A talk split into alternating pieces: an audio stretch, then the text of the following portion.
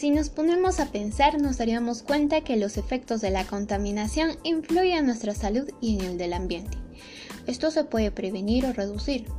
¿Pero de qué manera?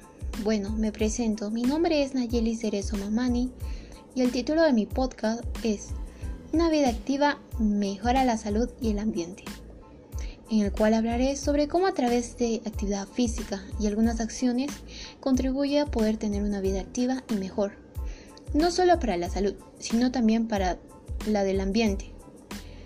La contaminación del aire se debe a nuestras acciones como el de quemar desechos, mezclar los residuos sólidos con la basura, el humo de los carros, cocinar a leña, el humo de las fábricas, entre otros. La exposición a altos niveles de contaminación del aire puede causar una variedad de resultados adversos a la salud, pues aumenta el riesgo de infecciones respiratorias enfermedades cardíacas, accidentes cerebrovasculares y cáncer de pulmón. Y en el ambiente puede generar calentamiento global, pérdida de varias especies, destrucción de la capa de ozono, etc. Por ello se considera tener una vida más activa, pero según la OMS, uno de cada cinco adultos y cuatro de cada cinco adolescentes entre 11 y 17 años no realizan suficiente actividad física. Las actividades que podrían ayudar pueden ser relacionadas con el trabajo cardiovascular. Ejercicios aeróbicos. Puede ser trote liviano, caminar, desplazarse en bicicleta en lugar del uso de los autos, bailar, jugar fútbol. Relacionados con la fuerza muscular, como subir escaleras, levantar cargas, saltar, etc.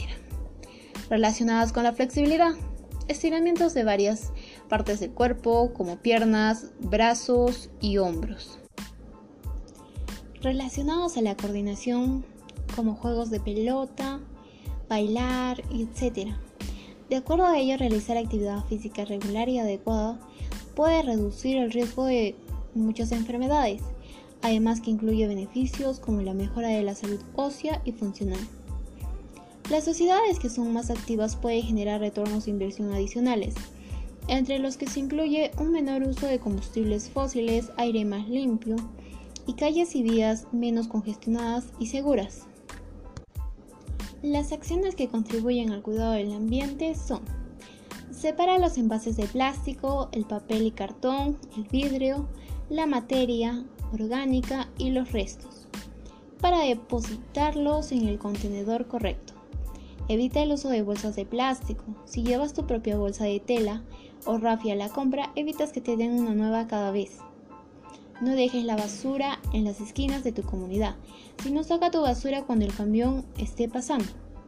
Cuando realizas compras, hazlo a granel, para reducir la gran cantidad de envases.